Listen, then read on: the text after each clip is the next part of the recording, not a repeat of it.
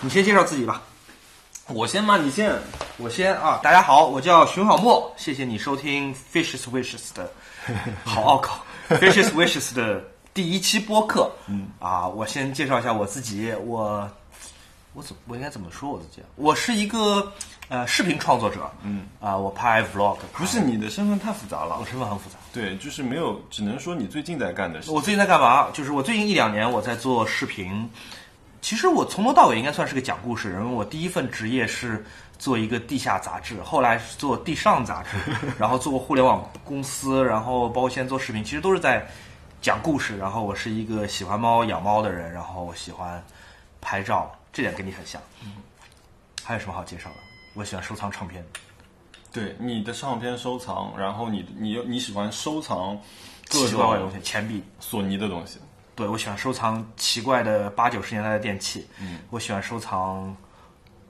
好多东西，一下讲不完。Anyway，就是一个有花钱的呃欲望和就是花钱的方向，同时兴趣爱好广泛的这么一支人 吧。对，我第一次知道你是有人问我说说这个人太厉害了，这个人记性太好了，这个人过目不忘。吹捧神我兽。想说，哇塞，这么牛逼啊！我就要见要见要见。好了，讲讲你吧。我我是我是莫，嗯，这两年做过什么事情呢？就是从去年开始，我也做过一个博客，吃茶。吃茶，对，然后其实当时的这个名字，很多人说是是那个呃南方某座城市的潮汕，说是吃茶吃茶，其实不是，其实上海话也是这么讲的，吃足。赤足啊对。然后因为它的谐音是 chit chat，、所以啊我们觉得哎这个蛮好的，所以当时用了这样一个名字。你们当时那播客的主题是一般是关于什么？其实当时播客主题的好玩的点是我们请来的人，其实呃那个人会带来的故事，也就是说，比如说我每很次嘉宾的对我很了解他。比如说我们那次其实有一次很好玩，找了张嘉诚，嗯，但是从头到尾都没让他讲摄影的事情，啊真而的是吗只让他讲他鱼丸小张的故事。哦因为鱼丸小张这个东西我们看了很久，觉得很好玩嘛，嗯，所以对我们一般就是会像三个人这样的一个聊天的形式，嗯所以对我们以后应该也会请一些嘉宾来玩。然后我继续讲，就是然后现在呃，以前应该是是算什么流亡草寇嘛，然后现在那个被招安了，呃，我们的这位 Mo，他做呃自媒体和线上的设计杂志做了很久，然后现在进了大公司上班啊。对嗯，从重新回到一个上班族，但是前两天我也在微博上面发，就是嗯，感觉视野还是不一样，觉得还蛮有趣的，那嗯当然了，你那个公司、是吧？对我能说是什么公司吗？还是不说了不说了，啊，好，OK，隐隐晦的隐晦的，是一个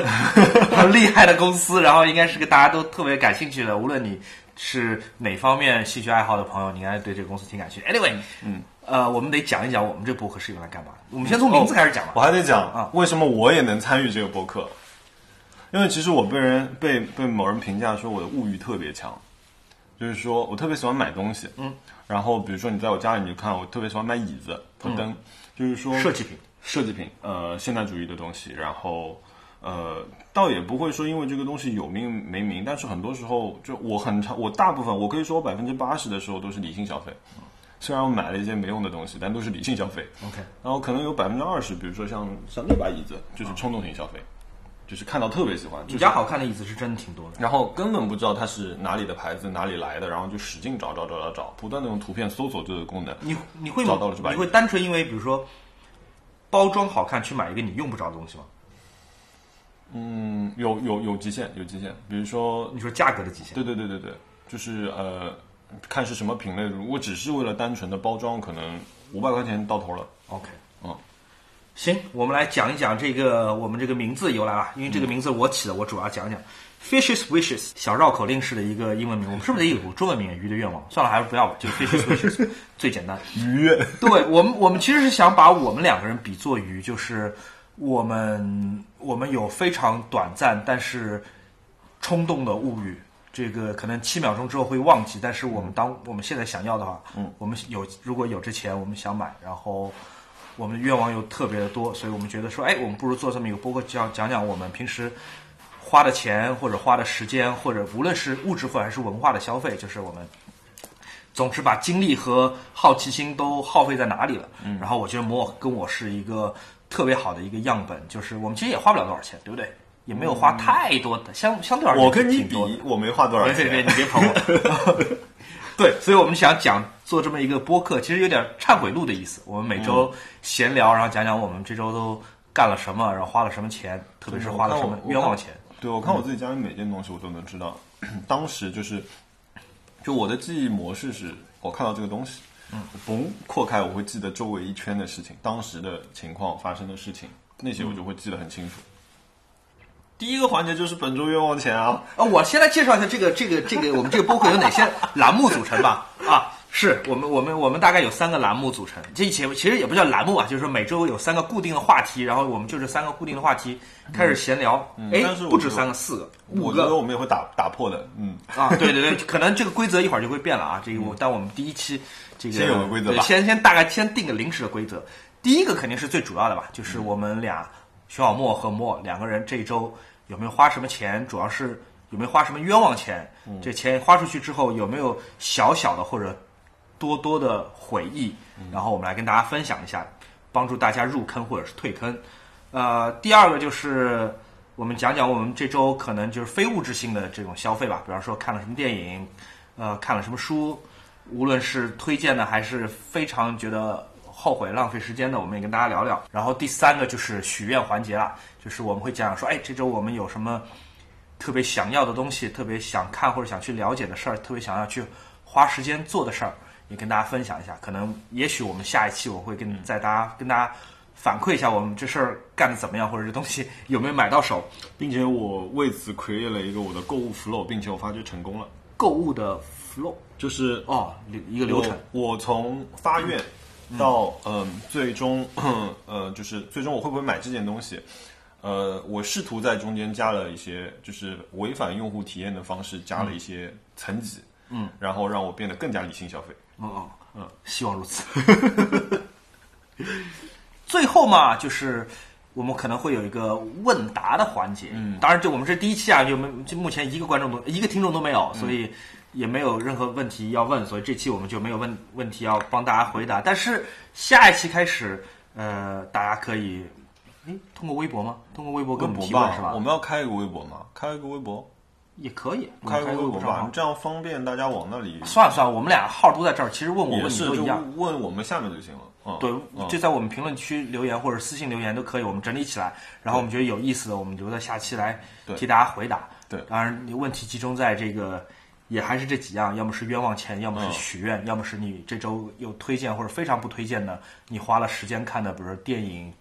呃美剧、英剧或者是什么演出什么的，演出最近看不了，嗯啊，对，诸如此类。之前有人问我一些，比如说呃工作呃理想这类型的问题，我觉得就是作为奔四俱乐部的成员，就是偶尔也可以回答一下这种问题。我最近收到比较多的就是我我在微博上的读者给我的提问，一一类就是关于买唱片、买唱机啦，啊就是有什么入门的黑胶唱机的推荐，我一般我都会呃给大家就是一些我我所知道的一些点子。当然，嗯，这这是一个很大的坑。我说实话，我不太推荐大家进去。还有就是问我买照相机的事儿，但但是我又不是一个，其实我其实不是一个很懂数码相机的人，嗯，我也是。 对，我不太懂，所以我一般不敢瞎指挥。还有什么？就是好像最近大家比较关心的是求职的事儿。我我我得到好多关于求嗯职的今内容。年求职的大形势不是很好。对，所以呃因为我以前在很多大公司做过那种部门的头儿，所以知道大家怎么招招人。我可能嗯从一个以前曾经招人的，也就是你的面试官的这个角色，可能会给大家一些建议。我私信回了不少，对，嗯所以如果你有类似的这种问题，你也可以可以问我们啊。对，那么我们先从哪儿开始聊？冤枉钱。冤枉钱，你先说吧，你有准备好吗？本周的冤枉钱，我本周其实没有机会花钱，就是我好好说啊，我这、这个星期没有机会花钱，在疯狂的加班，嗯，所以其实我可以说，嗯，我花了一笔冤枉钱，但是它是个打引号的冤枉钱，就是我去保养了我的自行车，啊，然后差不多花了五百多块钱，就不是个大数字，但是它的呃，因为其实是因为我自己的疏忽，所以我把它定义为冤枉钱，啊，因为我有一辆公路车，嗯，然后呢，呃，其实平时骑的也不多，一般以前就是用来通勤的、上下班的。嗯行程差不多就是呃七到十公里的这样一个单程，但是我当时骑的那一路都是可以沿着黄浦江走的，我会稍微绕绕一点路，直线距为离了七公风景里吗。对对对，我会为了风景绕几绕点十开公始里。出门骑车？以前自己做，我一般就是九点九点半出门，因为我骑的十公里也就半个小时左右，你骑那么快？不快。其实这是个，就是吗对于公路车来说，这个速度不快。我我骑车的速度大概是一小时十五公里左右。就其实这个、啊差不多嗯这个取决于我们的齿轮比，就是、就是比如说我正常情况下我的速度维持到三十公里，你是辆变速自行车吗？对，所以你一般会推到就是最最重的那一档吗？嗯，不会不会不会，我我没那么 pro，就是我也不穿锁鞋，所以就是因为我不穿锁鞋也是安全原因，因为就是。呃，上海的市区里面的电动电瓶车特别多，所以我我不太会穿锁鞋去骑。我最近我最近其实变成说我呃，比如说我周末去我姐家里，然后或者说那个没事儿去滨江转一圈，这种锻炼式的骑车。最近就今天你来，你刚好刚好我开车，其实是因为我在公司租了三个月的车位，嗯，完全只是针对疫情这次的事情，因为我需要上班，然后呃，然后我也想就是说，那还是就是相对的安全一点吧，少一点公共接触吧。然后我就开车，然后但是我开车上下班，我就会带两个同事，顺道就带两个同事一起上你下收班。人家钱吗？不说。 对，就这个，因为我也不是每天都能带到他们，有的时候我要早去了，或者他们要早去了，就那我觉得就是其实大家上班聊聊天嘛，我有段时间很着迷骑自行车，就是我二零一零年从北京搬回上海之后，呃，我突然觉得上海真的是太适合骑自行车。如果特别是你如果住在浦西相对比较中心的几个区的话，就是骑自行车真是太爽。而且我另外一个爱好不就是拍照嘛，所以我觉得我照相机，比如说斜挎在背后，然后我就这么骑，我随时随地可以停下来拍点什么，再不违反。我骑自行车是被我们共同的一个朋友鲍雷拉进坑哦嗯的，，他自己有个自行车牌，他参与那个自行车牌。对对对，所以当时就是一直看他组的车嗯嘛，然后包括那个最早的时候买 NJS 那些车，就是觉得哇太好看了。嗯但像日本的竞速车，其实它问题特别多，刹车都装不了。你现在修的这辆是个日本车，不，这辆是美国车，加能戴尔的，最后一应也不是最后吧，应该是加能戴尔最好的一个铝合金系列的架子。我从来没听说过这个牌子。呃呃，也算是公路车里面比较性价比高的一个牌子，哦因为比如说你意大利的牌子就太贵了，这车有后挡泥板吗？没有我觉得你们这些就是 没有挡泥板。我觉得你们这些就是玩高级自行车的朋友们，好像都特别不喜欢 哎，你有后挡泥板这件你事。有见过哪个环法的那个骑车的人后面有个挡但泥问板？题是你每天上下班也不算环法吧？我觉得没有后挡泥板这件事情，就是我是接受不了的。就是一个车，当然你可以嗯就很不负责任地把后挡泥板去掉，这样显得车看上去很酷啊，就是嗯很运动啊，sporty。但是上海这个天气还是挺容易把你这个好好的一幅背后溅一大条的吧？嗯，首先啊，就是这个地方的区别在于，就是说，呃，它不是一个交通工具，嗯它相当于我的一个相机， ，OK，所以呢，为它出门，我的着装基本都是机能型的，然后或者是就是比较修身的。嗯当然我不会穿紧身衣啊，我受不了那个 那个那个 look。对，所以就是呃，所以这这些衣服基本上对于雨水天气是有抵抗力的。第二个就是说，这个车子它没有装挡泥板的位置。 这辆车是个准准竞赛级的车，也就是说，其实你拿它去参加比赛都是没问题的。我我问只个是特别太弱。俗的问题吧，这车贵吗？嗯，这辆车我呃裸配拿来，就我们说的裸配就是什么改装都不改，就是一万两千多。那就是很贵。嗯，其实你跟对它，我知觉道得跟别的比肯定就对对算对中价，但对于我来说，我觉得是个挺贵的车，一因为万。我是个特别保守的人，所以我不喜欢骑碳碳纤维的车子 OK，啊、因为我觉得碳纤维的车子让我没那么有安全感，所以我骑的是铝合金车架。哦，就是，但是就是这里面就是可能比较呃细的一些分别，它涉及到你车子的缓重、呃缓冲啊、避震这些东西，车架本身的这些韧性。作为一个直男，你还是挺着迷于这些机械啊，这是功能型的这这些东西。这个就说到就是呃，我跟你说的那个理性消费这个部分，呃呃，我买这些东西的时候，其实我是会去好好研究这个东西的。比如说我这辆车架是呃呃美国车架，然后那个我的变速系统是日本的，嗯，但是呢，我的后飞轮用的是意大利的，你知道为什么吗？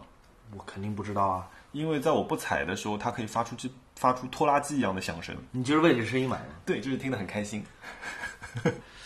我要我要理解一下，你你看过我之前骑那辆车吗？我原来曾经有有一辆绿色的自行车，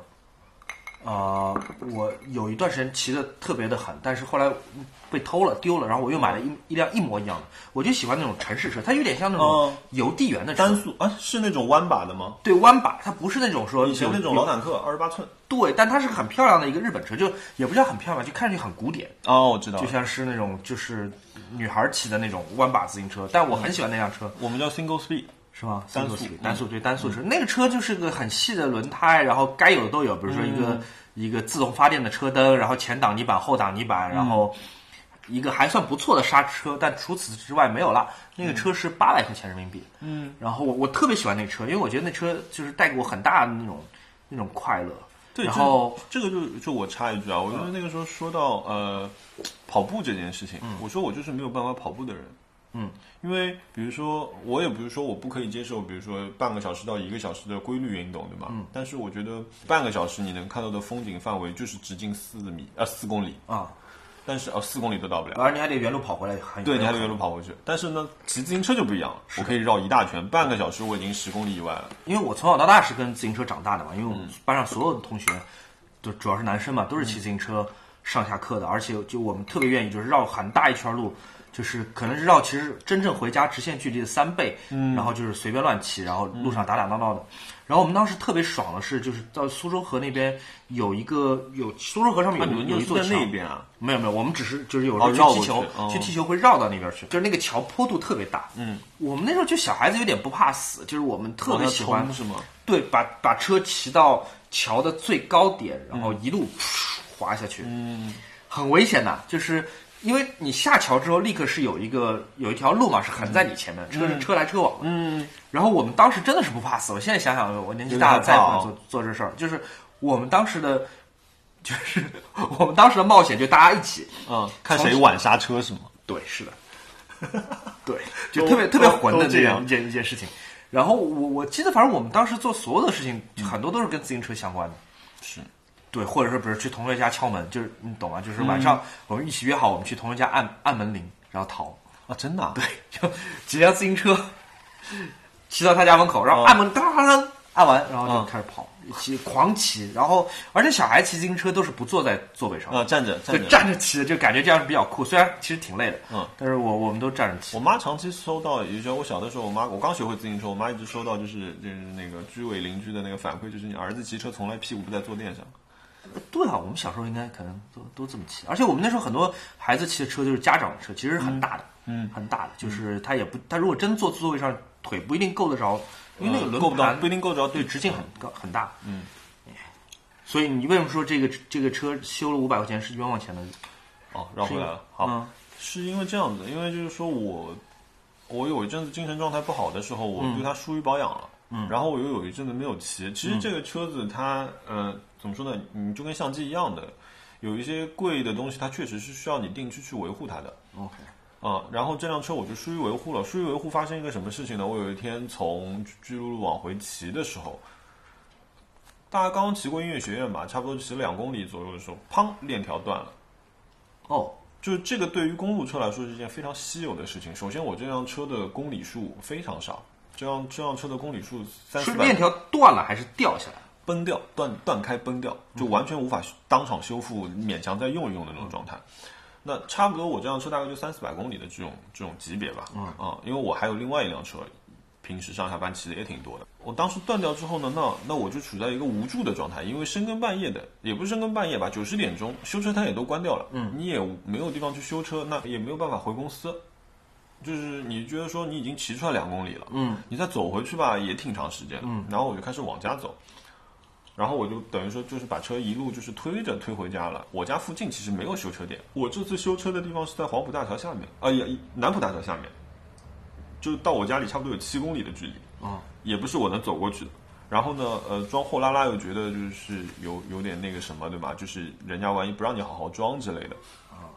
所以呢，我就放在我自己的那个我书房里的车架上面放了很长的时间，然后中间又碰到疫情，更没法出门了嘛，那这件事情就断档了。直到最近，最近就是天气回暖之后，我就想说赶紧去修一下。然后有一天就把前轮拆了，然后把把把手也拆了，然后装在车里送过去修。其实送修之前我也考虑过，其实链条断掉，我有个节链器，然后我有一些就是专业的工具，自己买的链条也能换。上网查了一下，节点器五百块钱。这个时候我就面临了一个选择：我花五百块钱，再花两百块钱买个链条去修一下，还是花五百块钱，呃，就是五百五十块钱直接去店里修。后来我就说算了，直接去店里修吧，这样他还能帮我做个保养养护。因为我觉得说我长时间就是链链条组就不谈了，包括把。万组这些地方我都没有上过油啊，没有调整过，因为骑了时间长之后，它会机械的嘛，它会产生一些偏差的，这些事情我都没做，所以呢，就拜托那边帮我给它就是复活一下。我是真的没想到一个上下班的一个通勤车是可以 这么复杂。你刚才我没打断你，但是你刚刚讲了好多就是我听都没听说过的东西，嗯什么是这个气那个气的，对，就是对对，因为其实比如说像这样一辆自行车，完全我是可以从买一个车架开始，从零组装的。就我刚刚不是说跟你说那个，呃，我买车是一万二嘛，嗯，啊、但是其实我还花了三差不多三三千多块钱改掉了一些东西，比如说那个坐垫改了，然后轮圈改了，当然我也没有去换就特别好的轮组，我还是换了一个比较通勤会舒服一些的轮组，啊、就这些东西都都其实挺花钱的。其实你自行车这个门类特别小，但是想花钱太容易了。所以你这个车如果按照正常的话，得多久保养一次？一般来说，他们会骑一个长途回来，一定会就是自己就是擦擦弄弄保养，上个油，哦比如说链条洗一下之类 的，以我的耐心，我做不了这件事情，听上去像是在跟我的车在谈恋爱，我差不多差不多我真的差不做不到这样的。我原来那样美丽的邮递员车，嗯，我连骑三年，直到它被偷掉，我可能都一次保养都没做过。除了日常的，比如说打气什么的，就是我会做，链条链链条断了，那嗯个满手油把它接回去，这个不不是断了就掉下来，满手油把它接回去这些事儿我会做，但是。特地去调一下没有的。就比方说，你肯定有这种经验吧？比方骑着骑着，这车把跟这个前轮歪了，嗯，那就万祖那边松了，嗯，对，这个就很简单嘛，不就是所有人都这么干嘛？就是反过来把前轮夹在两腿之间 硬掰，对吧？嗯就能掰多准就多准，但其实是嗯你也没有说有个仪器去看是不是真正好好准了，就差不多就可以了。然后再打比方说这个呃坐垫的这个角度吧，嗯这个上翘或者说是后翘的这个角度。其实照道也是需要那个扳手来调那个螺嗯丝，对不对？我你用敲的，对，就是连掰带敲，然后就差不多调着就可以了。然后可能骑个二十分钟，它又翘起来，然后你再掰一下，就是但这个它挺不一样，糙的我们骑它车这个点不一样在于，其实这辆车在我手上，它只能比如说骑到个三十五公里了不起了，嗯因为我也不是特别 pro 嘛，我不是特不是特别 pro，是完全不 pro。然嗯后呢，环法的下坡他们可以超过八十公里的，你说时速，对，所以你想这辆车它的微小的一个差别，它会影有多大的影响啊？比如说我发小前两天发了个朋友圈说，哎呀，我今天下坡冲了个七十公里，就是七十公里每小时。所以说你想这种速度下面你。其实这是一方面，就是说你车子上任何一个微小的问题，比如说如果我在七十公里的时候爆裂，那我准备进医院了。哎，我能说说我碰到过的骑自行车最险的事吗？嗯，就是一四二零一四年的时候，那时候是那个诺曼底登陆，二战诺曼底登陆的七十周年吧？哎，是七十、对，七十周年。然后我那时候正好有一个出差是去法国，嗯，然后想，哎，正好夏天嘛，我想去看看那个诺曼底的那个各种七十周年的纪念活动，包括几个那个盟军登陆的海滩嘛，嗯。但是有一个小小小小的小问题，就是我是不会开车的，嗯，而那些地方公共交通是不会到的，嗯，那么怎么办呢？我如果去那些地方步行是绝对不可能的，隔了好几十公里，彼此之间隔了好几十公里，然后可能一天要走一百公里，这我绝对做不到的。天哪！对，因为隔挺远，嗯，公共交通没有，那我只有带一辆自行车去。嗯，所以我那次出差的时候，我就是等于我把所有的就是呃行李、衣服、换洗衣服都装在书包里面，但嗯是我那旅行箱里面把我爸的一辆折叠车装进去，我爸挺喜欢骑你为折叠什车么不的，到当地去租？我不确定当地租不租得到。哦、就我不确定在诺曼底能不能租得到，所以我而且我当时我我觉得我觉得白羊座就是特别容易一时冲动，然后想出一个非常不理性的一个解决方案。哦，这这是个特别火象的对。 对，然后我就把我爸那辆折叠车，然后一折二，然后塞进旅行箱，然后到了法国，然后等我出差的事儿解决掉了，我就有大概半个月的假，那那时候有一个请个这特别么长长的假时间嗯然后先从巴黎骑到诺曼底，就是海边，就这段路是非常现代路、嗯啊，那个开心啊，就是哇，感觉自己也像在环法一样，虽然是一个嗯很很愚蠢的一个小轮车，就整个感觉就是非常好，就自我感觉车可以很贵的，对对，我爸那车也不便宜，我就整个就感觉非常潇洒，就是非常爽。嗯但是到了诺曼底傻眼，因为我原来想的是我一小时能骑十五公里，对吧？嗯嗯然后我比如说在这个小城逛一圈儿，然后我骑两个小时，我能到另外一个小城，然后在那个小城住下来，嗯，然后第二天再骑到别的地方。但是在谷歌地图上看到了三十公里是直线三十公里，你到现场我才发现那是一个山路，嗯，弯弯山路曲的曲弯弯曲曲三十公里，那非常非常累的，我小轮车根本根本骑不上你去嗯没。法爬坡，对，而且在这个过程当中，我的刹车坏了。绞杀。我刹车坏了。就是朋友们，如果你下次也想带着一个车去法国骑，你要知道这么一个小常识，就是法国的路边是没有修车摊儿的。嗯，法国的路边就诺曼底乡乡村的路边，不但没有修车摊儿，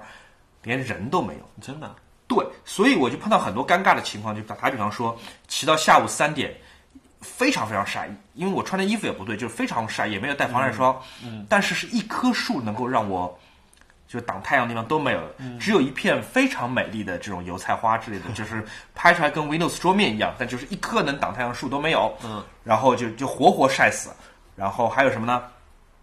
暴雨，真的，大暴雨，然后你你也得疯狂骑，因为如果你不骑的话，你第一也没你也人救你，嗯对，也没有地方挡雨，对吧？没有地方挡雨，然后我身上带的所有东西全部零食，我有一个小塑料袋儿，嗯装了一点，就是路上吃的零食，挂在那个车把上面的，那个塑料袋里面是都满水的，都这么满大的雨啊， 很大的雨我诺曼诺曼底的天气是对蛮恶劣的，然后你想要，比如说找一个小小店、小餐厅，说停下来说买一口水或者买一口吃的或者躲躲雨都没有的。你想找一户农舍，嗯，停下来问人家要口水也没有的，因为那真的是自动化农业的一个一个省份，非常自动化的，然后非常非常惨。直到我到海边的时候，那是一个俯冲直接通往海边小镇的一条路。嗯，你还记得我说我那车刹车坏了吗？嗯，就是我是可能我真的等于小时候做的冒险的事情，现在又开始重演，但这次我是真的是你是吓冲得，下去的嘛？因为没有刹车啊，然后你半路你你没有办法减速啊，已经，嗯，然后你就直接按着乡间小路往下冲冲冲冲冲，你就进入到这个镇中心，嗯，然后前面还有一个环岛，我当时我想的办法就是说，如果真的失控了，嗯，我就把车硬掰倒。嗯然后我能滚到路边，就是可能受点小伤嗯什么，但是至少不至于一头撞在什么一只牛上面或者是什么一辆车 上面，这肯定会更更好一些。但总而言之是，就是还还好，就是活下来。那是我碰到最惨，就是最最惊心动魄的一次，嗯真的是吓到我花容失色了那次，哦，下如果你碰到刹车坏掉了，就请你挺险的。推车。嗯，但是你说到这个骑，哎，今天的话题变成讲自行车了。我在丹麦骑过两次自行车，嗯，我觉得去丹麦的人倒是可以注意一下这个事情，就是丹麦的自行车特别大，因为他们人身种高高就对，你想我差不多一米七六的个子，我够个脚。也有的时候挺累的，坐垫我也几几乎就放在最低了，但这都不是问题。丹麦骑自行车最大的问题在于，他们租给你的大部分自行车都是就是叫倒刹，你知道什么叫倒刹吗？啥不知道？也就是你的车把上面是没有刹车的，嗯，你的刹车动作是通过反踩踏板完成的。哦哦，那我不太习惯。对，这个很多人在第一时间是就是很难适应这个动作的。然后我第一次是在哥本哈根的市区里面骑，那个时候还好，市区里面反正慢慢荡嘛，而他们有专用自行车道，那点还是蛮好的。嗯，他们对自行车很友好，但是他们对行人不是很友好。嗯，这跟自行车车道上面的人看到行人是不让的，而且他们骑得飞快。然后第二次呢，我是去了丹麦北边的那个沙漠，他们那边有一座沉默的教堂，那个我就估计你挺喜欢的。听上去就是我感兴趣。对，那个是那个地方，因为丹麦北部有一片沙滩，嗯，这个事情，呃沙漠不是沙滩我，从来没听说过。对。然后这个沙漠是每年会会移动的，它会随着风向往东边移动，每年差不多移动十五米这样一个状态。嗯，然后呢，呃，它好玩的地方在于，它那边因为地基软，所以呢，它有一座教堂就一直往下往下沉，往下沉，往下沉，沉到最后只剩一个钟楼在上面。你还可以进到里面去，还可以从中塔再往上走，走但到它中塔被顶沙上子淹掉了。对，然后他们后来就是把下面就给就给去处理掉了，但是那个中塔还留在那里。然后那片沙漠是个白沙漠，啊，我们当时有一段路，那段路特别美，就是跟你。嗯，跟你在《Call Me by Your Name》里面看到他们在那种乡间的那种状态一模一样，特别漂亮。但是它都是石子路，然后在石子路上骑这辆巨大颠不到脚的自行车，然后用倒刹，这个状态是非常难受的。但好好在你应该撞不到任何人。嗯，它它是它是这样的，就是他们那边的土路是中间的小路是拱起来的，嗯，所以你不小心可能会掉沟里。哦，也是险象环生的一条路。对，但但是是好玩的。但是讲到自行车出去玩啊，我就多讲一句，还有一个地方特别好玩，就是那个台湾的绿岛。你讲的都是我没去过的地方。绿岛是这样的，它其实是就是一个由由监狱的那些囚犯来建设的这样一个岛，所有的公路是由他们建起来的，然后它有两圈。外圈就是正常的环，就是正常的路，然后中间有一段是捷径，特别就跟你看马里奥赛车一样，你知道吗？中间有一段捷径。然后我当时去呢，就是租的是电动车，但其实如果你有机会带自行车，我觉得在那边骑自行车会非常舒服。那除了这修车的这五百块钱，你还有什么你花了觉得挺？你就你买到什么嘛？这修车还是个服务吧？你有买到什么具体的实际的物品吗？对，让我看一下购物车，啊，因为我我经常会搞混掉，就是我买过的东西和我想买的东西。嗯，啊，我买了一个很成功的东西，我天哪，我一定要讲这个东西。讲讲吧，就虽然不能算是冤枉钱，我家里一直有一样东西，大家觉得匪夷所思，就是那个智能灯泡跟智能灯带。呃，是那种就是你能跟他说话的那种智能灯泡吗？对，就是甚至可以调光的。然后我朋友说：“你干嘛要把你自己家里搞得跟个情人酒店一样？”但是其实你看到它没有那种效果，对吗？它只是一个比较空灵的状态。呃，听众朋友， 莫刚刚讲说他装了这个灯之后，他家里没有特别像情人酒店。呃，我诚实的说，特别像情人酒店，特别特别像。呃，我来我来描述一下吧。这个他他在自己家的床底下，他有一个方方正正的床，一个黑色的床放在一个黑色的地毯上，然后这整个房间的墙跟窗帘也都是黑色，就是一个完全黑色的一个极为设计感的一个房间。然后在这个床的四边都贴了一圈儿，你说那个智能灯带是对吧？对对对对，然后他可以跟那个智能灯带说话，就类似说，哎，怎么说点亮就什么开灯是？用用 Siri 控制它，就说：“哎，你帮我开灯。对，然后这个就特别像一个什么这种韩团的 MV，就特别未来感，就是这个床一下子” 为什么是韩团？对，它底下四条边噗一下就开始亮了，然后它是朝底下打光，它不是朝床上面打光，所以整个感觉非常的奇妙。 对，因为我通常就是在这种就是有氛围光的情况下面看书，我觉得挺舒服的，不了吧，我觉得你的床快要起飞了，那一瞬灯一开， 特别未来主义。对，就腾空而起那种感觉。对， 然后我买了灯带以后呢，我又买了一个灯泡，啊就是因为以前有一种东西，我朋友给过我一个东西叫智能插座，它其实就是控制说你这个灯嗯这个开不稀关奇开关，对啊的。对然后我想说，哎，有有灯带，那也有灯泡嘛，嗯，试一下，又买了一个灯泡，嗯，太舒服了。那个灯泡比我的灯带更爽的点在于，就是说它可以调阅读色温的。月度色温，阅读，就是你看哦书阅读的时候你需要的色温，然后包括说呃，怎么说，像我这种比较懒的人，可能说哎，台灯亮一点，啪，台灯就亮你一点，可以说这种自然语言的嘛，可以，麻烦你亮一点。就是你跟他说哎 Siri 帮我台灯调亮一但点，就我的我我我回到这刚才这语言，就是你是可以跟他说很口语的，非常口语，非常口语。因为因为因为，当然 Siri 是个很非常笨的一个一个服务的一个一个系统，但是它还是能够完成。现阶段来说，我觉得它在它现有的能力范围里面已经可以完成一个沟通了。就比如说我跟我我有两种跟他说的方式嘛。一般来说，比如说我特别清楚，我现在卧室想整个暗下来，我跟 Siri 把所有的光给我调到百分之十，好，房间就暗下来了。但有的时候哦，你它可以辨认，就是说百分之多少。对，但是有的时候我看书的时候，我说 Siri 帮我把台灯调亮，他就帮我把那个台灯去调亮。我我打再打岔一下，就是我它能不能智能到这种地步？就是比方说我说再亮一点你会死吗？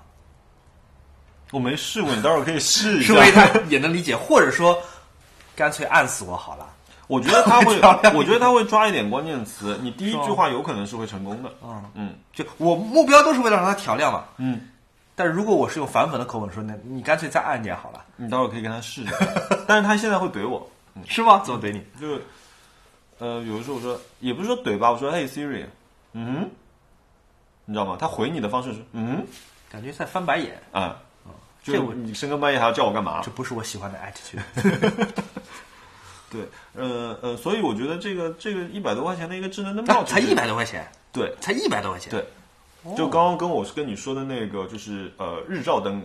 灯泡，哦那那我能体会你的满足感了。如我本来以为是个什么一千块钱的东西，没有一百块钱，那就我我能体会这种满足对，感。所以以就是它是一个很开心的东西，嗯那不错。嗯，我第二个环节有好多可以讲，哦不，第三个环节，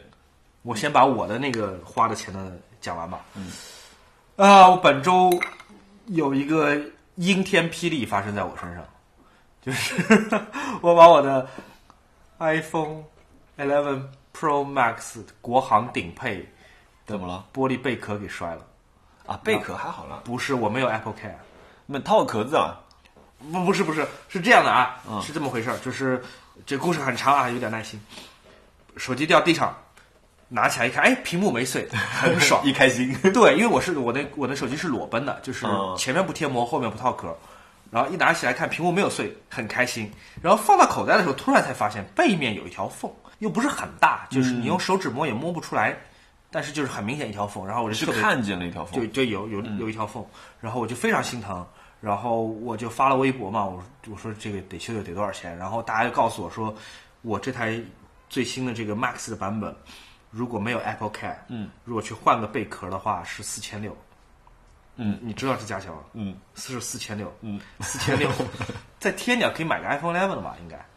呃，四千六啊，朋友们，差不多，差不多一块一块玻璃板，那我真的是欲哭无泪。所以我当时采采取了你这个保守疗法，就是你说刚刚说的是套个壳吧，去装不看见。嗯，就是心里还是特别特别的心疼的，但是以为套个壳这事儿我能自我欺骗下去。然后苹果不是一个好惹的公司，苹果真的是太坏了。因为第二天我发现我那个摸摸不出来的那条缝开始崩裂了。真的啊，对，就我我套了一个壳，我再也没有摔过它，我发誓我再也没有碰过它。嗯，第二天我把壳热胀冷缩，拿下来之后，我发现它出现了就是玻璃渣，然后那一条本来只是能看见的缝，开始变成了那种像峡谷一样的那种锯齿状的，特别惨。然后已经有部分的就是里面的元件开始露出来了，嗯，那我这个就不得不换了。但是众所周知是吧？我是个相对比较抠门儿的人，然后你让我花四千六去苹果排队，这个事情是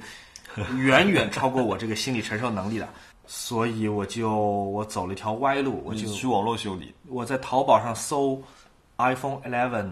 Pro Max 背玻璃更换服务，有一个上门服务啊。嗯在这里我要先跟大家讲一下，就是如果你你的 iPhone 11也出现了同样的问题，你也去啊淘宝搜，你会发现这项服务并没有多少人在做。嗯，我猜是因为大家各个那个山寨手机维修店的朋友们都还没有。就是进到完美的货，或者说是这嗯个有一倍频的技术含量比较高，是的，嗯，它有一个但离是子交换的东西，我还是找到了一家，这家他是说上门修是五百九，就是他来我家替我修。590自行车差不多呢。对，但如果去他店里是四百九，那我想，哎，我把手机留在人家店里修好像不太好吧？就是离开我的眼眼光，就是，我还是希望他上门来修吧，我多付一百块钱，我就请了一个大哥上门来替我修。然后他来之前告诉我说，他们现在手上拿到这个副厂，所谓副厂其实就是山寨嘛，假的玻璃板，就绿色的这个暗叶绿玻璃板，嗯是目前世界上最好的一个仿品。嗯，我想 OK 没关系，只要我看不出来就行。然后来了就开始，呃，到我家脱了鞋，理理非看起来非常专业，就开始修。呃，然后他第一步是要把背面的那些碎玻璃全掰掉，呃掰了一个小时都没掰完，哇，你非常非常牢。原厂的那些玻璃就是是粘在后背是非常非常牢的，嗯，最后没掰下来，就是摄像头那块方的模块的那些，哦就是光面的玻璃是掰不下来的。嗯，然后他就告诉我说，他这个手他没办法了，他必须把我手机拿回店里面去修，而且必须要我的开机密码。那为什么要密码呢？他说要他要测试各种功能，但是因为基于我之前一个小时跟他聊天，感觉这人挺靠谱的，嗯，虽然心里有点不舒服，还是把密码给了他，然后他就把我手机拿走了，然后那你就陪他人一走起去呗。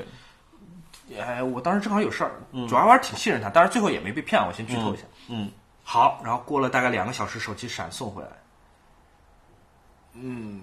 你还认得他吗？ 就我那 iPhone 现在修的有点像假的手 机，就背面看机，这个绿色有点快跟我的跟我的原厂比一比。这有点怪，然后就我这五百九花的很不爽，就是第一就是呃， 哎，哎，还好，这它四边胶水印就是你摸一下，它四边的胶水印是很明显，你摸摸这儿哦看出来了已经胶水很明显，嗯就不平整。嗯，然后这个就只能套壳了。对，然后呃，相机三个镜头玻璃给有点磨花了，嗯，然后哦我有那划个痕是对，特别是闪光灯那个白点崩掉了，崩掉一个角，哎，哇，它这是暴力维修哎，对，它是暴力维修。这虽然把那块板给我换上，它号称全世界除了苹果之外最好的一块板，当然跟苹果差距天差地别。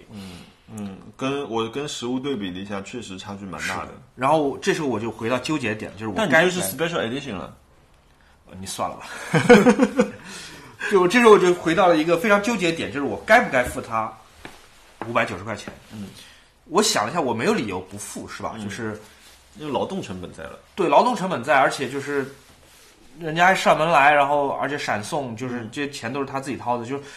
照道理，就我在淘宝上修的这么一个东西，我能期望什么呢？就是这个，我难道不应该事先意识到吗？是我蠢，我没有意识到。但是现在你看到手机修成就像假的一样，但是你就知道你在淘宝修就是会有这种下场的。嗯，你要从四千六百块钱节约成本节约到五百六，嗯，你就得有做好心理准备，你不要以为你会拿个原厂的手机回来。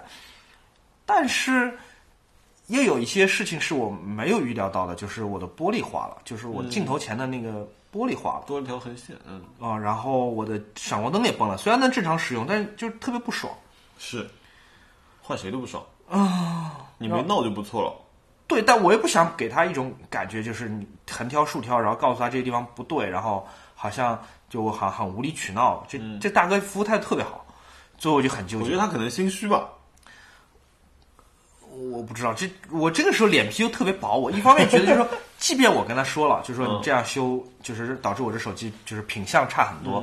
他也不可能再还我一个新的，对不对？嗯就是一切于事无补。这个时候，大哥情商又表现出他非常高的一面，嗯，他说：“哎，第一次修说手艺也不是特别特别好，一次修，对，他是第一次修，我中招了。”他说给：“给老板你发个红包吧。”他发了我一个六十六块钱的红 包，那那哦，就是你给他五百九，他又花发了你对红，包就是我的钱还在淘宝里面还没确认，其实还没有确认，然后他给我发了一个红包是六十六。哦，那就认了呗。对，我就啊，这是一笔本周花了非常不爽的钱。说实话，我现在有点后悔，其实我应该花那四千六的，就是虽然确实贵，但是应该是会给我换台新的吧？它苹果应该是不修的，直接换台新的。看看有没有，我不知道。以我以往的经验，好像是看他们有没有库存。是吧？嗯，然后如果有库存，他们可能就给你换了，或者说是已经有那种官方就全都修好了的那种。但是我不知道啊，我其实挺怕他给我新机器的。啊、对我其实我不去苹果修，也是怕它给我新机器，嗯我怕我里面所有东西要设置一遍。哦，再来一然遍后我头可痛了。对，但是去苹果的好处是在于我去苹果我不需要给它开机密码，啊，是是，我给了这大哥开机密码，我给完之后才想到说，哎，我开机密码好像是很多邮箱和很多应用的密码，你这段要剪掉吗？留着呗。大哥听到了怎么办？对，然后反正啊、就是你可以有很多很不爽的 地方。对对对对对，这算是一个就是、哦，这个真的蛮冤枉的。体验不太开心的一个一个过程吧。当然我，我、自己猪头，我那个不应该那个裸手机裸奔，然后把手机摔了，然后我不应该在淘宝上随便找了一家，就是连信用都没看就上门来修。啊，我也是裸奔哎，那我你看我这个屏幕上面就是有一个磕过磕磕碰破的印嗯子啊，对我，但是我还是比较建议你还是是找个壳吧，裸奔，因为我想这个设计，其实你就觉得这背面好看吧，就不露出来，其实挺可惜的是吧？我觉得它的厚度和手感上面，嗯，我不希望，甚至说，呃，我其实 iPhone X 上面表面是贴了钢化膜的，嗯，但是我这只 iPhone 11 Pro，我前面也没贴，嗯，我也不贴。对因为影我影响触摸手感。对，我觉得还是有一些影响。我觉得这个东西握在手上是好的，并且我觉得现在的呃消费观念来说，呃，它是一个工具，它是一个贵的工具。那它就跟一只一万块钱的，比如说你买了一只一万块钱的 LV，当然我不知道你买不买得到，呃一般块钱什么？ ，LV 我买买得到，我也不会买。啊，对，就就其实是差不多这样一个东西，就是说你买了，你就应该是就是稍微小心一点用，虽然它是一个日常工具嘛。当然我我也经常敲地板，嗯，还好我们办公室全是木地板，所以问题不是那么大。但是总总体上来说，我用它的时候会稍微小心一点。我屏幕上正面很多的划痕，是因为我上上班有的时候开会的习惯是我把它的正面朝下，啊，嗯，所以会多了很多划痕。哦，还有就是上上周买的那个热成像的相机，嗯啊、呃，它是一个哎变成冤枉钱了吗？变成冤枉钱了。对我在淘，我在我在微博上还炫耀了一下，那个相机的价格是两千四，它其实是一个像是一个 iPhone 的附件，它插在那个 iPhone 屁股上面，是一个 Lightning 接口的一个小方块。嗯，然后它插在手机上之后，它是不调用 iPhone 自己的相机的，它自己带了一个热成像相机。一个镜头和一个普通的相机的镜头，嗯所以你用可以用它来合成一张热成像相机。热成像相机有点像最近大家如果出入一些就是查体温查的比较严的场所，他们有一个能显示哦实时这个体温的嗯东西。比方说你进来，你的你整个人一个人形的一个一团黄的，表示你是在三十六、三十七左右。然后你手上如果拿了杯咖啡，会显示就是橙红色，那因为那是非常高温的，就是五六十度。然后，如果你手上拿一杯冰的喜茶，那它可能就是蓝的，因为它是低于十五度的。就总而言之是这么一个东西，它能模模糊糊的显示你真实世界里面的就是温度，然后用颜色的方法显示。嗯，这个设备其实主要是在修房子的时候使用的，就是你能查到，就隔着玻璃、隔着墙、隔着任何不透明的东西，看到有没有漏水，或者是热水有没有、热水管道有没有漏什么的。我当时觉得好玩，我觉得哎，我拍 vlog 说不定用到这个东西，对吧？有一些特殊的画面，嗯，然后那个有点超现实，呃，我觉得挺好的。买来之后发现，这个是我买之前不知道的，就是它的热成像的视频的清晰度是两百四十像素宽度， 两百四十像素乘以一百四十四还是一百七。总而言之，就大家如果现在视频网站上看视频的话，就是几乎都选不到这么低的。啊那这个不是很符合当下流行这种 home video style 的这种嗯 lofi 体验吗？我觉得一个两千四百块钱的一个相 机，它的像素数只有啊，这多少三能算出来的三十万像素对，嗯，呃，三十万像素的相机买卖两千四百块钱，我觉得有点。当然我，我不知道是不是所有的热成像相机都是这么 low fi 啊，嗯，但是我觉得有点不太好，因为我很明显就是拍出来挺糊的，嗯，另外一个是我发现这个相机是有使用距离的，这个这个确实是我之之前事先功课也没做好。我本来以为我可以，比如说我在阳台上我拍对面的大楼，嗯后来发现不行，它不能够感知到那么远的温度的，它只能感知到几米之内。所以它的它，你有看它的成像原理吗？是红外呃应该是红外的，对，是红外的。哦，那其实有距离限制。对，有局限制。我是不知道，我是买了之后那个一时冲动嘛，就当时，嗯我觉得这个就是我我们说的这个鱼的许愿，就是我前一秒钟我在 YouTube 上看到有人在用这个东西的测评，我连测评都没看完，我只看到它第一分钟它的样张出来，我就说哦我要买，然后立刻上淘宝搜，搜到立刻下单，立刻付款，然后。我觉得现代人的问题就是这样，当一旦你付完款，这个东西你你感觉就是你的了，你就不再去深究了。嗯我那个测评会视频，我付完钱之后我就再没看了。会直到到手上手摸了一摸，才知道哦，原来是这么回事儿。哦，说到这个，我想起来我有一个嗯半冤枉钱吧，嗯然后是投诉熊小莫的。哎熊小莫给我介绍了一个大疆的无人小飞机， ，mini 对，特别好，对吗？嗯，说实话，我拿到手的时候特别好。啊但是呢，因为我以前看过大疆很多的视频，就比如说那种什么，呃，在摄像头上呃，在手机屏幕上滑一下就跟着你跑，然后啊，对，这种手势是吧？对手势，不好意思，这台 mini 都没有。对啊，都没有啊。我视频里面没有啊，我视频里面没有表现出它有这些功 能啊。对，然后我我看完之后就默认，嗯，这么好，肯定都有，你知道吗？我也没去查，然后就买了，这是我的冲动消费。买回来发现，嗯，螺旋上升，绕着你转圈圈，可以。呃它连避障都没有，当然对很多专业飞手来说，没有避障是件好事儿。对，就我觉得这些都没问题，但是关键问题就是说，呃，比如说我有一天突发奇想啊，我就开着车出去嘛，那嗯滨江那儿挺美的嘛，我想，哎，给我车来个俯拍，嗯上去跟着我的车，哎，没有这个按键，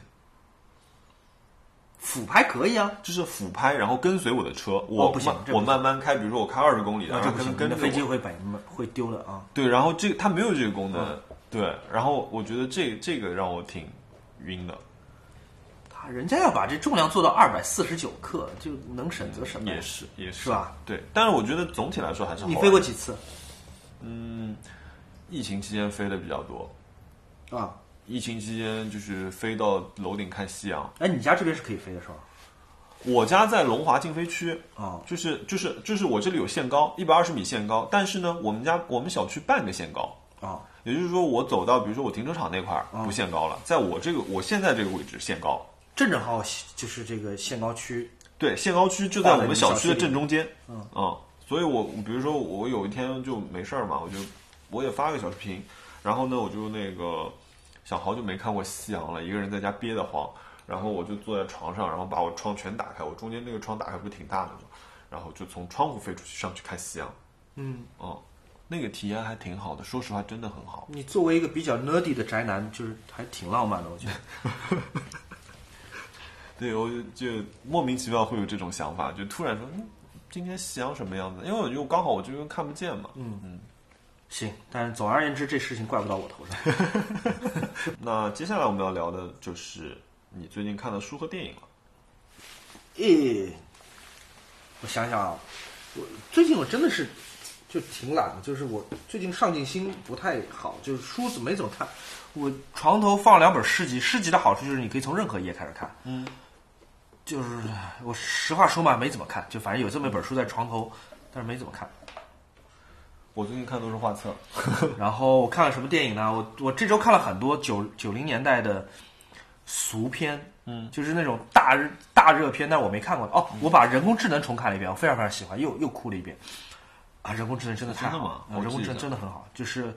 它是那个库布里克的遗作，然后斯皮尔伯格的把它拍完嘛，嗯，然后里面有天才儿童 j o Harry Osmond，我非常非常喜欢那小孩儿。然后因为看了人工智能，然后又把 j o Harry Osmond 的另外一部成名作《第六感》又重看了一遍。第六感》我大概看过七八遍吧，我每一次看又爆哭。我同一天看的，就是嗯真的是看的梨花带雨那天看了、真的啊嗯哎人工智能和《第六感》然后我又看了什么呢？我看了那个《Bad Boys》，那个《绝地战警》，Will 嗯 Smith 和 Martin Lawrence 九十年代的那种特别俗套的电影，就是朋友们，就是你们知道啊，就是那种莫洛呃，他是哪儿？迈阿密的两个警察、啊，就是一直一路插科打诨，嗯然后也有追车戏，也有调侃的戏，然后最后就是我特别喜欢他开车的那个手柄，啊，你还记得你还记得那个、嗯那戏是吧？反正我把那片看了一遍，就是嗯，七星吧，七七七分吧，嗯也不坏也不差，就是个标准作业。这标准作业啊，但我但那片子在九十年代是一个非常现象级的一个片子。嗯，然后我还看了什么？我看了一个二零零零年的一个大烂片，就是烂到不可思议。但我为什么会看它？而且我知道它是烂片，我还是看了，因为这里面有马修麦康纳和 Christoph Bell，真的啊，什么还有什么片子啊？对，还有 Gerard Butler。我好喜欢那个。对，啊那片子叫做叫做什么《飞龙传奇》。哎，这个这名字真的很烂这个名字真的是。对对对，反正不听众朋友们，你们也不会去看，我就跟大家说一下这情节是怎么回事儿。就讲的是一九九九年，然后有有有地下有龙从世界各地钻了出来，这不是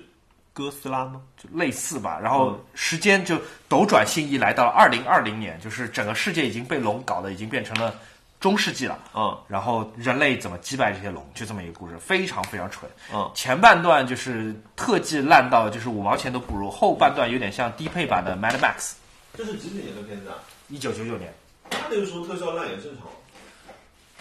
呃，几个人在里面演的都挺差的。 哦，对了，我这周还看另外一部剧，还不错，有马修麦康纳的片子，就是那个《The Gentleman》。盖里奇的一个新电影，哦我要那看非常我非常看在好我的列表啊！上这个我就不剧透了。这个这个我我我很喜欢，特别是里面有休格兰特，嗯，然后休格兰特真的是完全不是他在以前在呃《四个婚礼和一个葬礼》还有《Love Actually》里面那那这种个阵容相当好的，很好。休格兰特在里面演太好了，他几个副，他几个配角都很好都。非很厉害。而这片子我看的很爽，而且因为盖里奇不是之前拍了一个烂片嘛，那个 Will Smith 演的那个阿拉丁，啊，那那是一个很糟糕的片我直子。接没看，嗯，跳对过了，。但是这一部如果朋友们你们是着迷于盖里奇原来的那些英国 Cockney 口音的那些帮派片的话，这个片子虽然它不是一个完完全全的帮派片，但你一定会喜欢的。嗯而且那个剪辑真的是非常非常厉害。好，我要去看。 我其实有有一个固定节目，我其实睡觉经常是伴着伴随着一个男人的声音睡的，哦，蒋勋。对，哦所以我蒋勋，嗯对我会听他的一些课，然后当然就是美术说史的那些，美术史，然后包括他他他其实有一套系列我特别喜欢，因为当时我我自己生病，就是呃我有一次差点中毒嘛，也不是已经中毒了，就是但人没挂掉那次，是然后煤气中毒还是食物中毒？不是我，我去拔牙，然后，呃，我吃了消打了消炎药，吃了消炎药，然后我喝了酒。听众朋友们不要做这件事。 对，千万别这么干。就是那天，就听上去好像没有什么的，好像哎这有什么？那天我朋友跟我说啊，我有一瓶特别好的 Cloudy Bay，我姐夫跟我说我有一瓶特别好的 Cloudy Bay，我都冰好了，我现在不是那个白葡萄酒啊，他说那个我拿来给你喝，然后他就来我办公室跟我喝喝喝。喝完，那我们说，哎，吃个饭吧，也不早了，那吃个饭。然后我去到那个饭店里面，我就感觉眼前发黑，我想说，哎，我怎么那么难受？我肠就是肚子啊，胸口怎么那么难受？我就先点了一杯薏米水，这种看上去很营养的一个健康的一个东西，我就哗就灌下去，不行。然后马上又点了一杯，再灌下去。然后我能做的事情就是冲出店门口，跪倒在地上，头顶着一棵树， 吐到眼前发黑。就那一次，然后我马上就去了，马上就去，第二天就去医院检查了。医生问我干嘛，然后我叭叭叭叭复述了一下，医生说：“哦，那你现在还你现在是站着进来，不是躺着进来的，还不错，你知道吗？就是那那一次，就是、就是，哎，我刚刚讲到什么事情？讲到这对个事，，我不知道为什么突然绕到中毒这件事儿来了。哎，我刚刚在讲什么东西？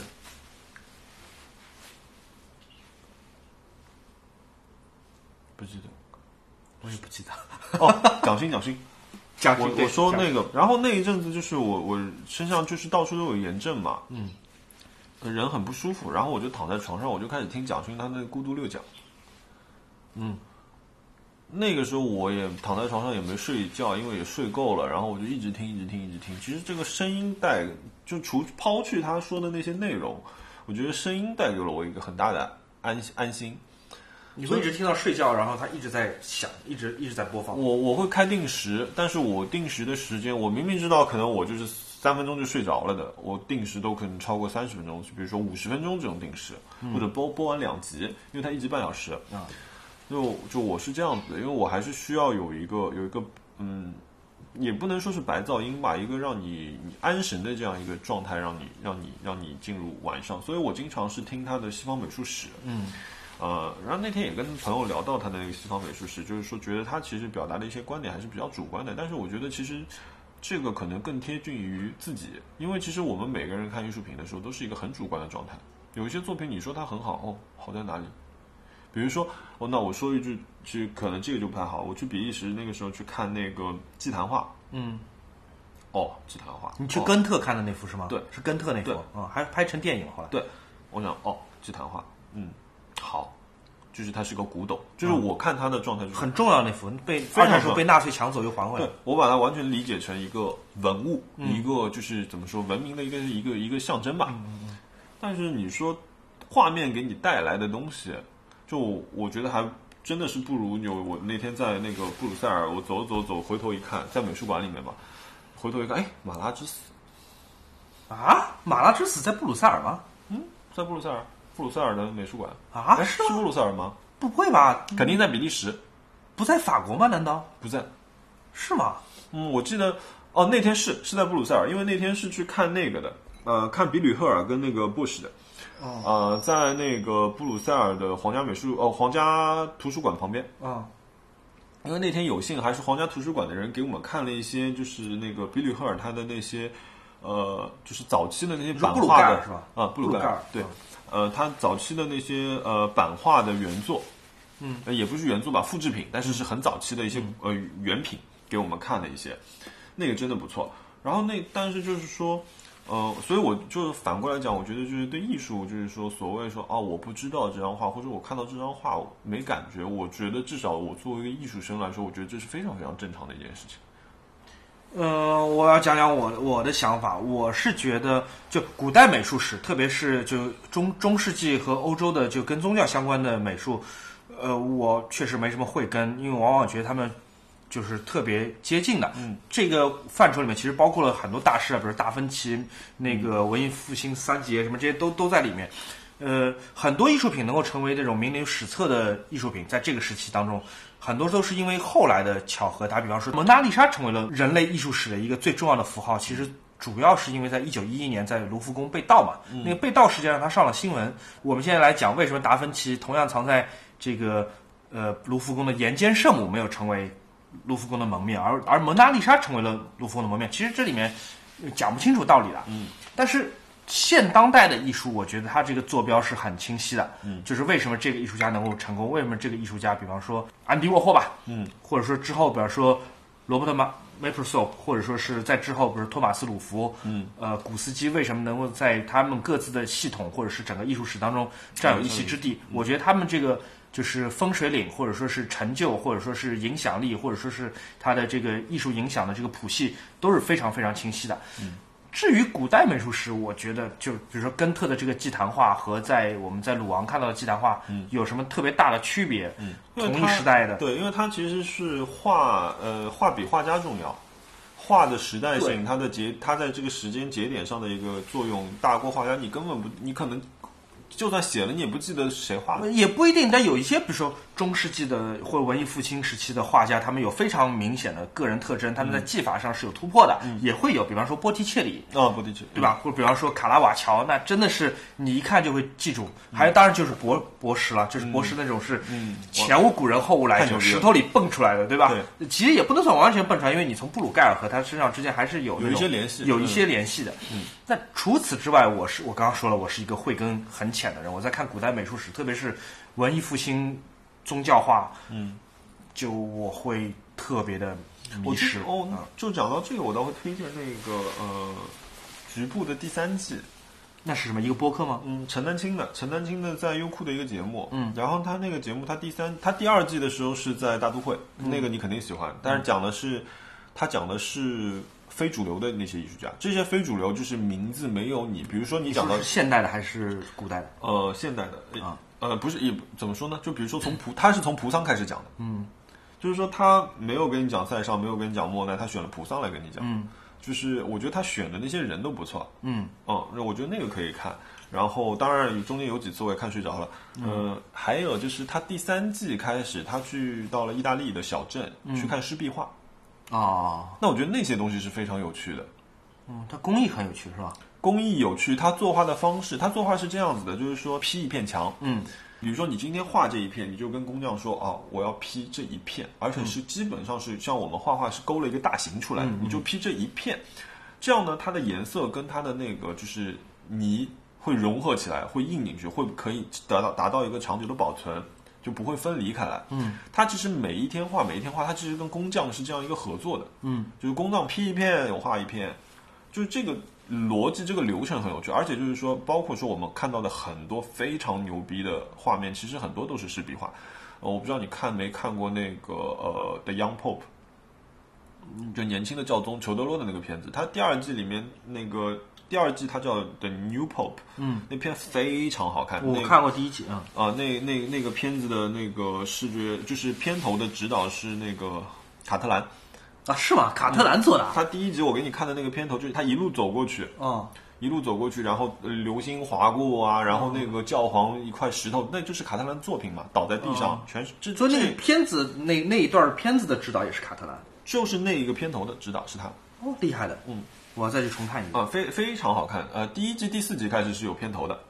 啊，啊，然后第二季里面他们第一集去讲，就是那因为呃有一个教皇他那个病危了，那马上要选出一个新教皇，他们去投票的时候，那个教堂拍的非常美，但是我至今没有机会就是机会去过梵蒂冈啊，那整个天我顶去上过一面。次，我去过一次，天顶上面这些湿壁画真的是太壮观了，嗯我觉得他的他的艺术成就，我觉得是跟敦煌是一个级别的。我觉得太厉害，就是它它有很多个房间组成嘛，然后。我都有点就是没有做好准备，因为我去梵蒂冈之前，我大概知道说啊，那个著名的这个拉孔奥是在里面，啊，拉孔奥，对对对，拉孔奥是在里面，这是我知道。拉孔奥在梵蒂冈，然后最后的晚餐呃不是最后晚餐，那个叫什么来着？那个、那个、那个、那个、那个是那两个手指碰在一块儿，那个哦创世创世纪创世创世纪在嗯里面。但有一些就是我非常熟悉，但是我没想到也在里面。比方说我走过一个房间，我抬头一看，哇，雅典学院。哦，我我不知道雅典学院就在这房间里面，哦就每一个房间都是天顶画，嗯，然后走过一个房间，就是你你以为大步流星的你在奔着去看这个《创世纪》，你路上看到雅典学院就震惊，就你怎么也在这儿，哦就这种感觉。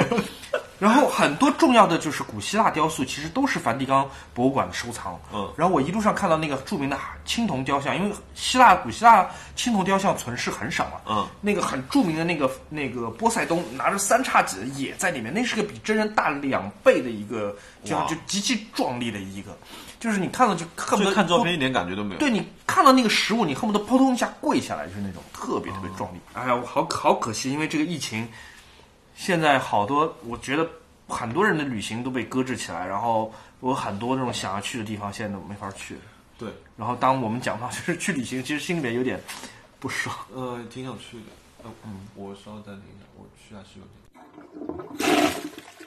因为我周末常常会去我姐姐姐夫那边，嗯，跟他一起吃个饭，然后那个有时候就那就在他们家蹭着看电影了，因为他们的家的音响系统实在是太棒了。就是我们上个星期看了一部片子，是叫《生存家族》，然后他讲的一个内容我挺感兴趣的，跟我们现在的生活有点像，就是某种意义上啊，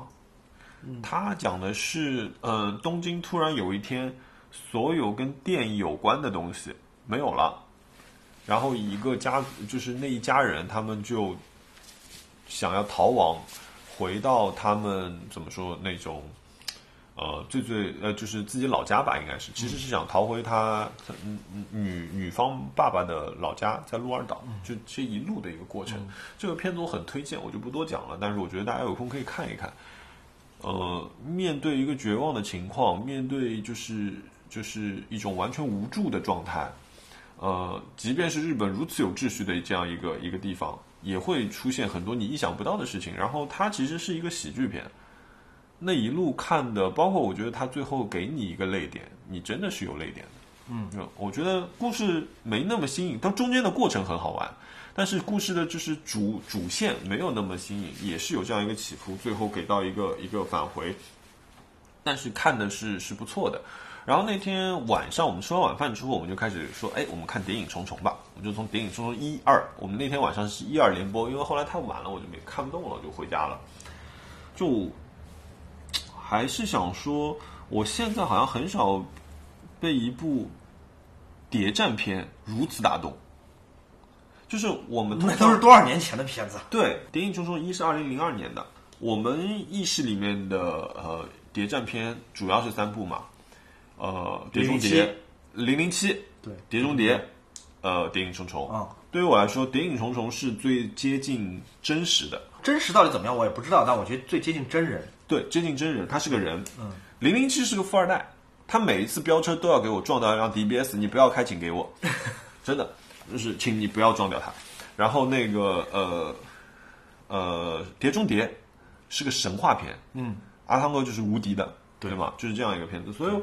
其实我原来不喜欢马克达蒙，他不是那种传统意义上的帅哥，马特·达蒙他，嗯、我还是最喜欢就是他《天才雷普利》里面那个演员，就是那那他那种那种状态。嗯， 《谍影重重》，我我看了印象不深，我记得他在里面不是一个非常让人信服的，就是说。就是就是他演铁汉间谍，就是这件事情让我觉得啊、这合理，就就我没有那种合合理的感觉。因为我觉得刚好他的剧本是好玩的，因为他失忆了，嗯，他留下的全是身体本能，嗯，所以你好像觉得，哎，他很厉害，但是他的表现好像是不是那个样子的。但这个表人的表现好像他对自己一无所知，他对所有事情都是一无所知，但是他那又能讲德语，又能讲法语，又能讲俄语，嗯，就是说他也不知道自己为什么能说，就是我觉得这个地方呃，导致说你其实可以弥补掉这一段，所以你看这个片子的时候反而是觉得特别特别真实，当然，你这也是忽略这是一个超人嘛。你有什么看的特别烂的剧或者电影吗？这是一个严肃作品，你觉得啊，我花了时间看完了，还挺烂的。就像我刚刚说的什么《飞龙传奇》那种，哦，也不是严肃作品吧？有一个片儿，我有一个同事推荐我看的，那个《想见你》，最近挺火的一个片 子吧？有人也推荐我了，嗯，就是一跟个我台湾剧。对对，台湾剧。然后因为因为他选的歌我觉得还不错，选了伍佰的一些歌，然哦后那个莫文蔚的歌，他的歌单我倒是有听过几天的，哦我觉得挺好，挺好的。你是然看后到第几集开始决定不再看下去的？前二十分钟？哦，我差不多也是。对，然后我就我我不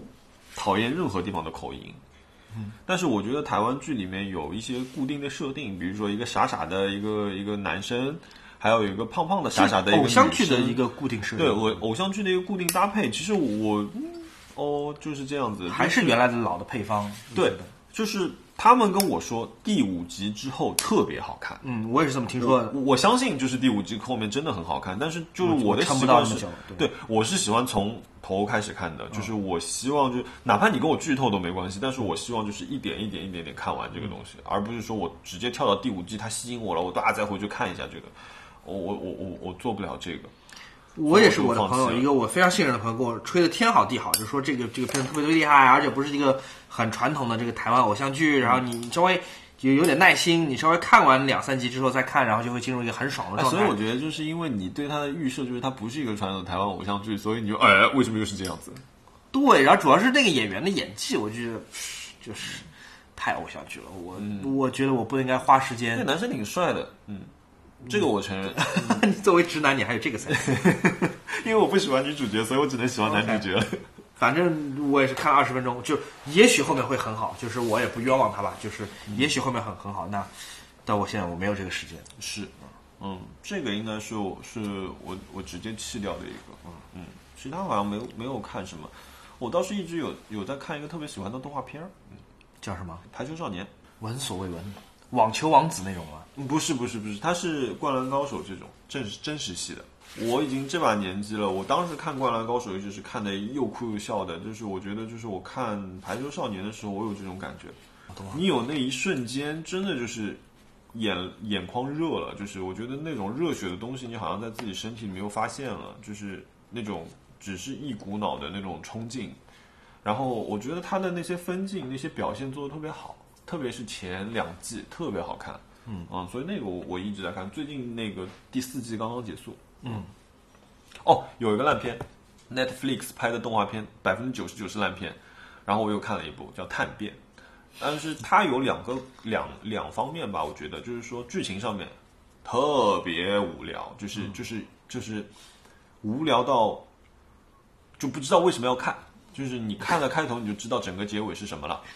然后，但是这部片子我觉得倒是是有一种可能性，它尝试一种可能性是卡通渲染到底能接近真实漫画多少。那这一部比起之前的呃，我看了几部，哎，我有一遍忘记了，也是讲那种恶灵的呃那种呃卡通渲染的片子，我觉得这部这些人有眼神了，嗯，就是我觉得这是一个非常大的技术上的一个变化，但是剧本很烂。设定我蛮喜欢的，设定还是像《攻壳机动队》《宫壳机动队》那样的一个一个设定设定，嗯但是整体剧本不行。好了，我们开始说说愿望我们的许愿吧，就有什么我们让我们觉得冲动的、想要的、想要据为己有的。哎，或者我可以是想要我可以花时间 share 一下我的那个购物 flow。好，请确实我，我我承认我购物欲其实我的物欲其实蛮强的，就是我看到好看的东西就是忍不住，我就是每天都要去看它。嗯，你就相当于就是小的时候看到一个美女，就是每天想着她这样的一个事情是一样的。嗯，就是我增加了一个办法，就是说，如果我看中了一个东西，我不管它线下的价格是怎么样的，嗯，我以一个月缓冲。缓冲是指 缓冲就是说，你可以看它剧，你绝对不可以买它。哦买它我就咒死你，你知道吗？我就自己咒自己。比如说这今年谈不了女朋友这种事情，你会自己跟自己说话，呃、对对对，我长时间就跟自己 说话，嗯呃，就是就是你跟自己说一个非常完整的一个，就是一个条件，我还一个问自己出发问，题嘞，嗯，然后你再立刻回答自己，像自己采访自己这样。哎，差不多会。下次播客你可以一个人，不行不行不行，这个这个有特定场合的，是吗？就是我在洗澡的时候 OK，啊，你记得那个伍迪·艾伦有个片子，不就是洗澡的时候才能唱出意大利男高音嘛？有一个男的，那个你你继续说你想要那个，就是什么就是就是我的 flow，就是我第一个我我保证我第一个月不买，然后我一个月之后如果我还很喜欢这个东西，我进入下一个阶段，我把它加进我的 shopping list。你怎么像面试一样？就是你面试他第一个月，就是说你你你看看自己能不能保持对他热情和兴趣，对嗯吧？是这样。然后如果过了一个月，你发现你还在惦记他，你就把它加进你的就是购物平台的 shopping list，嗯，然后还是不买，嗯，然后再给他一个月考察期。没有，就是没有。然后这个时候就进入另外一个系统，另外一个系统就是我每个月，比如说我给自己设定一个五千块钱的 budget，然后你可以就是超过百分之一百二十买一样东西六 千，啊。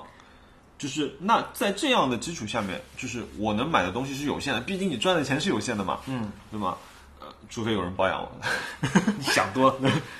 所以呢，就是说，那我买这个东西，呃，我我就得排着队来买这些东西，哦，因为你的 wish list 里面有很多别的很东多西，很多东西。那你怎么会买这么多椅子？这些椅子都是击败了他们的竞争对手，然不，后这些椅子是项目的奖励。我做完一个成功的项目之后，我奖励自己一把椅子。只能是椅子吗？也不是灯也是，比如说家具就是设计品。呃，灯主要是灯和椅子。但打比方说，如果你很想要一个，呃、让我们说啊、呃，一瓶 whisky，嗯，然后它能够在这个项目里面变成奖品吗？就你能奖励自己一瓶 whisky 吗？嗯或者奖励一个你购物列表里面的，就是许愿列表里面的一个东西，而不是椅子，你能做这事儿吗？嗯，这看价格，看价格。你还真的是挺自律的，我觉得没有啊，就是你的银行卡限制你的想象力啊。不是的，就我的自律是指说。就你跟自己说，我要给自己一个五千块钱的 budget，而且你这个条款还挺细的，就是嗯说我还有一个百分之二十的一个一个 buff，嗯，就万一这个东西贵了一点 点，贵一点点，就是我有一千块钱的额度可以允许自己，就是你还可以自己给自己请示，你自己给自己批示，嗯，然后说好，我那我这个月就多买一千块钱啊，下不为例，嗯，我难以想象，这是嗯。呃嗯，包括说，你看我我现在喝的这个 whisky，一个叫波摩呃波波莫的一个嗯，一 whisky，嗯个传统的一个苏格兰 whisky，就是属于那种泥煤味很重的，但是我我还挺喜欢喝这个的。然后它其实不贵，好香啊！嗯，很香，你待会儿可以试一下。就是它十二，它作为一个十二年的 whisky，它只是一个入门款，然后三百块钱左右的价格。但是同样的，你想那个，如果你要喝 Hibiki，也就是三得利的那个 whisky，、我那边有一瓶，没有年份的已经卖到九百多了。就是所以我觉得还是理性消费的，我觉得我我还是喝这个喝的多。嗯，至于说，比如说它也有那种，比如说二十五年的，然后两呃三四千块钱的也有的，那我不太会，因为我觉得我自己也没有到能理解它那些味道的程度，嗯，所以我我我不会，所以酒的话我不会花特别高的钱，因为我我还是觉得说自己不一定是有那个能力去喝出来这种东西的，嗯，更多的时候我喝这些东西是因为我跟朋友在一起聊天的时候，我想。呃，舒缓神经也好，我想放松自己一下，就是，嗯，我觉得有一个这样我喜欢喝的，我喜欢它的香气，所以我喝这个东西。我想想，我本周有什么许愿的，或者我说一些我差点要买，但是现在还没买的吧。嗯，哎我想换个电视机，因为我最近在家看动画的多。我的电视机下个礼拜到货。是啊，对，我想换个电视机，而且我几乎都已经就是我已经就是从购物车里面挑出来准备付款了。嗯，但后来想想，哎，这个又是一大笔钱，而且我说实话，我我又觉得说我可能还没有做过足够的市场研究你。换电视机的标准是什么？我说实话，我不太懂，我只要看这是个不错的牌子，比方说索尼，嗯然后价钱好像是我买得起，但是又不是特别便宜，一万多块钱，嗯，那我就觉得啊、有可能是不错的。当然，至于这些术语我看不懂，你对尺寸有限制吗？五十五以上，我现在那个是五十五的，我订了一只七十五的，我已经到了付款那一步了，然后我就想算算，我就不不买了。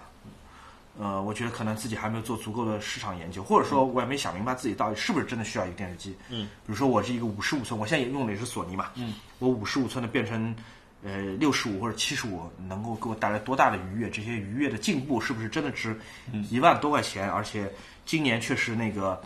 呃，我财财政状况也不是特别好，嗯就是是不是要在那个想一想？反正总而言之就是退缩了。这件事情在去年可能不会发生，嗯但今年就是我临时许愿了，而且好处是在于就是过了两三天这件事情我就不再在脑子里徘徊了。啊，真的、啊，啊，我我的购物冲动是这样子的，就是一旦想到，哎呦，我刚去了朋友家，他电视机好好，真的不错，然后回去立刻搜，我就不管，就是啊真的啊，在你一这个么小时冲之内完成这个加入购物车这件事情，然后打算买掉它，其实是不够的。动，嗯，然后就是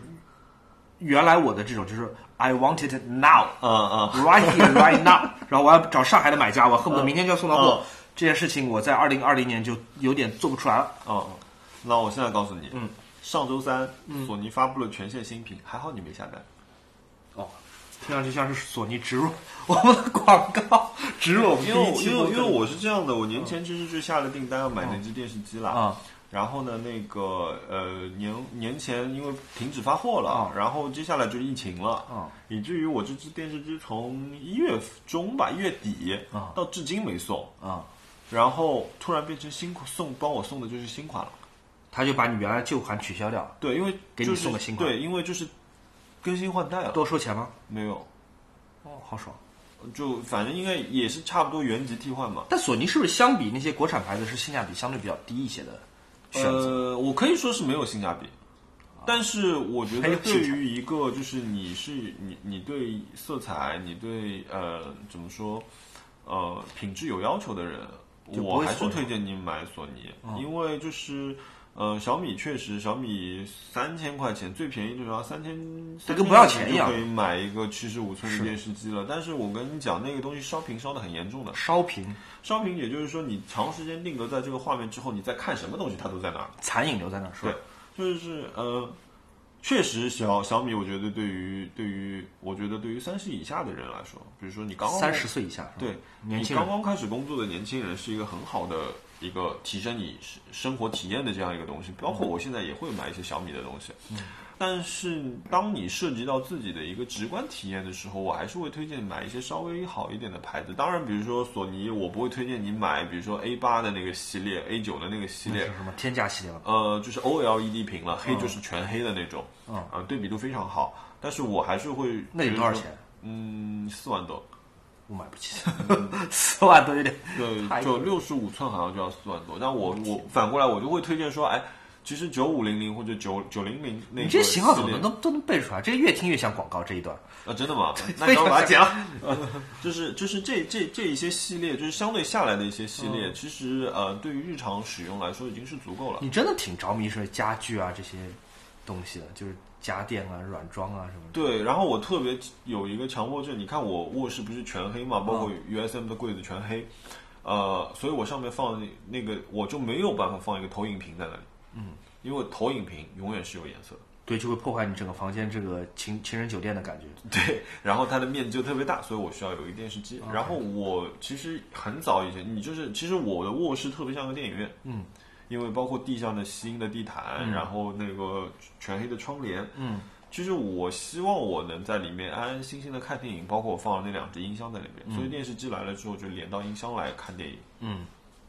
所以我希望有一个成像非常好的，然后在我这个是距离，比如说我的我的房间距离是三点五米，嗯，那在这个是呃就是观看距离里面，七十五寸是我的极限，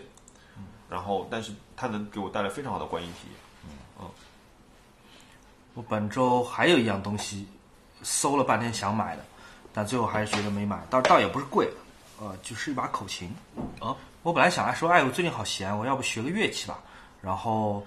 大家都说口琴比较比较容易学，呃，我就想买一把口琴吧。然后口琴我还研究了一下，就这个时候你开始挑口琴了。当我开始挑口琴了，我就不是在意它真正的可演奏性了，我在想说颜啊，值，对，我就觉得这个东西得好看吧，这东西嗯是不是得是个特别的版本啊？反正我都买得起。这个，呃，材料是不是有什么特别的东西？然后反正看了半天，后来想口算琴了也有算，非常贵的，就一千两千还是能买得到吧。总而言之，最后我没有买，因为我觉得，呃，买回来就还是扔在抽屉里，也不会真的学了，就买了，就这件事情就算结束了。然后暴殄天物这个事情，算了算了吧，这个把这冲动压一压，所以我就还是没有买。啊，你没有买没买，嗯，可能回去就会买，因为反正买得起，但是就是 我觉得如果买来不用，真的是很可惜，而且又堆在家里面多一样摆设，我觉得不太好。嗯，我最近我最近其实在我 wish list 上面有有有三样东西，就是我想买的，一个是一个三千四千块钱不到的一盏灯，嗯，特那别你想要买你，要是不是要等到一个项目做完之后，然后你要给自己奖励？那个可以用我五千块钱 budget 的嘛，哦，也是啊，但那个灯特别好看，但是呢，我不知道我家里哪里可以挂它，你家有点满了，就对，就是挺满的。它是一个呃新古典主义的这样一支灯，吊灯吗？还是吊灯，嗯然后黄铜的基座，然后上面镶着就是呃产碱这样的一个纹质感 floss 的吗？不是 Flows 的，它没有牌子，啊它其实是比较老的一只灯了，七零年的应该是。然后这样一个一个，然后它有这样大概五五个灯泡，啊然后但是它的质感不是说我是一个磨砂的光球玻璃，嗯它上面像是产碱的这样这样的质感，特别好看。然后特别想买那只灯，但是我始终我本来想说，哎，我要不要挂在这个上面？嗯，就是这样还垂下来，好像还可客以厅垂是吧一个，对对对，就是是是好看的，而且我觉得在这个房间里它是好看的。然后为什么没买？嗯，把这用完了。没有，最近加班没有时间联系卖家。 对，真的是因为这个原嗯因，我最近加班加的很严重，所以包括说最近片子看的也很少。嗯，第二件东西，我觉得是就我刚刚跟你说的 B N O 的那个 C D 机，啊，我已经劝退了啊，九千九九零零的那个型号，对，就我已经是劝退了。对，其实那个那个东西我挺喜欢，我一直想买一个 CD 机，就是我想拿 CD 机连到我的 Sonos，然后整个房间可以放，然后音质音质又可以更好一些。其实我还是有听 CD 的习惯的，就是我希望就是说我放进去，你就给我整一张放完，就是我也不想跳歌，你就给我好好放，因为我也想知道它的这个编曲怎么这样一个逻辑排布的逻辑。你像平克·弗洛伊德这种乐队，就是它必须是一张专辑，无论它是磁带还是 CD 还是黑胶，当然 CD 是最好，因为当中没有那 A、B 面隔断嘛。它一定要是从头到尾听完，因为它一整张专辑是一个概念，它没有所谓主打歌或者是什哦么一个 B 面歌，它一定是一整张专辑要听 完的。所以世界上有一件很可笑的东西叫做平克·弗洛伊德精选集， 就唱片公司为了赚你钱，他就会做一个精选集，就是嗯七七年专辑抽一首，七二年专辑抽一首，然后好像张张金曲，首首好歌，但这个是很蠢的，因为嗯平克·弗洛伊德这种乐队就一定要一张专辑，特别哦是 CD，、从头听到尾，你不能在当中说单曲嗯因为在它时播放代完不同，可能它的曲风也会就主要是产生这一些个变化。这个乐队是它的，它是以专辑作为基准来进行创作的。比方说，像二零二零年很多歌手和音乐人都是以单曲作为嗯来作为创作基准的，就是我这首歌就是这一首歌，这首歌嗯跟其他的歌是没有联系的。嗯就或者即便有联系，它音乐上是没有的，可能只是概念，就是主题上有一个联系，但是嗯音乐上是没有的。平克·弗洛伊德恨不得是从从头到尾整个专辑就是，特别是他早期嗯对剪不断的，他顶多当时因为是黑胶发布的，所以它有一个呃二十五分钟、二十五分钟这样分面。嗯，但是如果你是要买一个精选集的话，这种就是它意义就很很弱了。嗯，这有点像就是，就鱼柳和整鱼是两回事儿嘛。 你点一整条真鱼和你点一份炒鱼柳是两回事儿，嗯，是，两种吃法。所以听 CD 是一个挺好的，不过我我不建议你买那个 BNO 的，因为我觉得第一太贵，第二就那个那个那个太爆款了。我知道你买嗯它不是因为你为了放 CD，主要是它是一个设计品。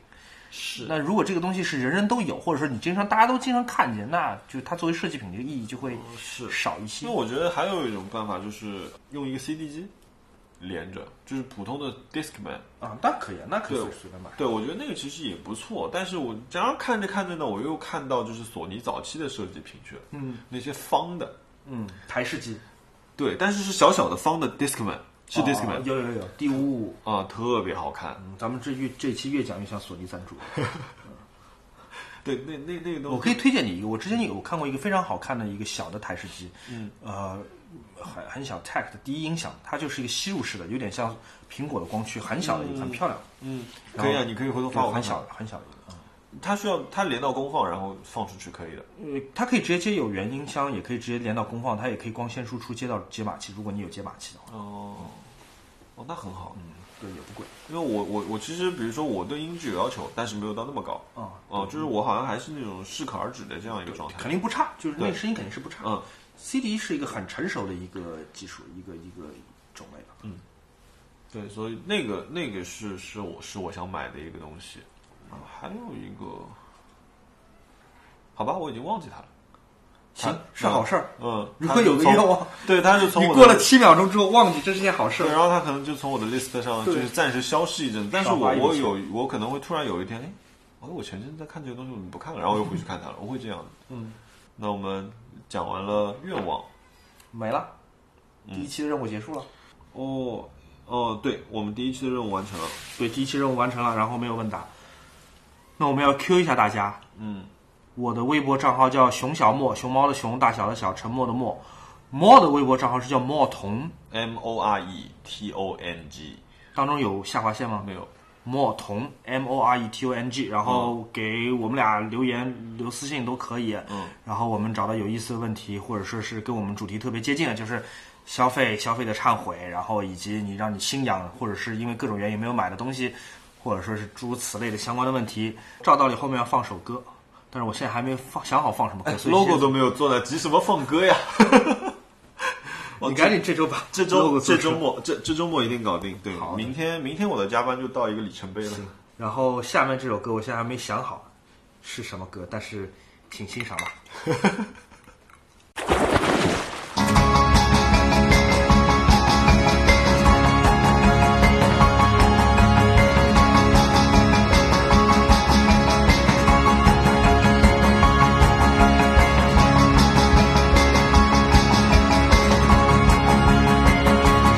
我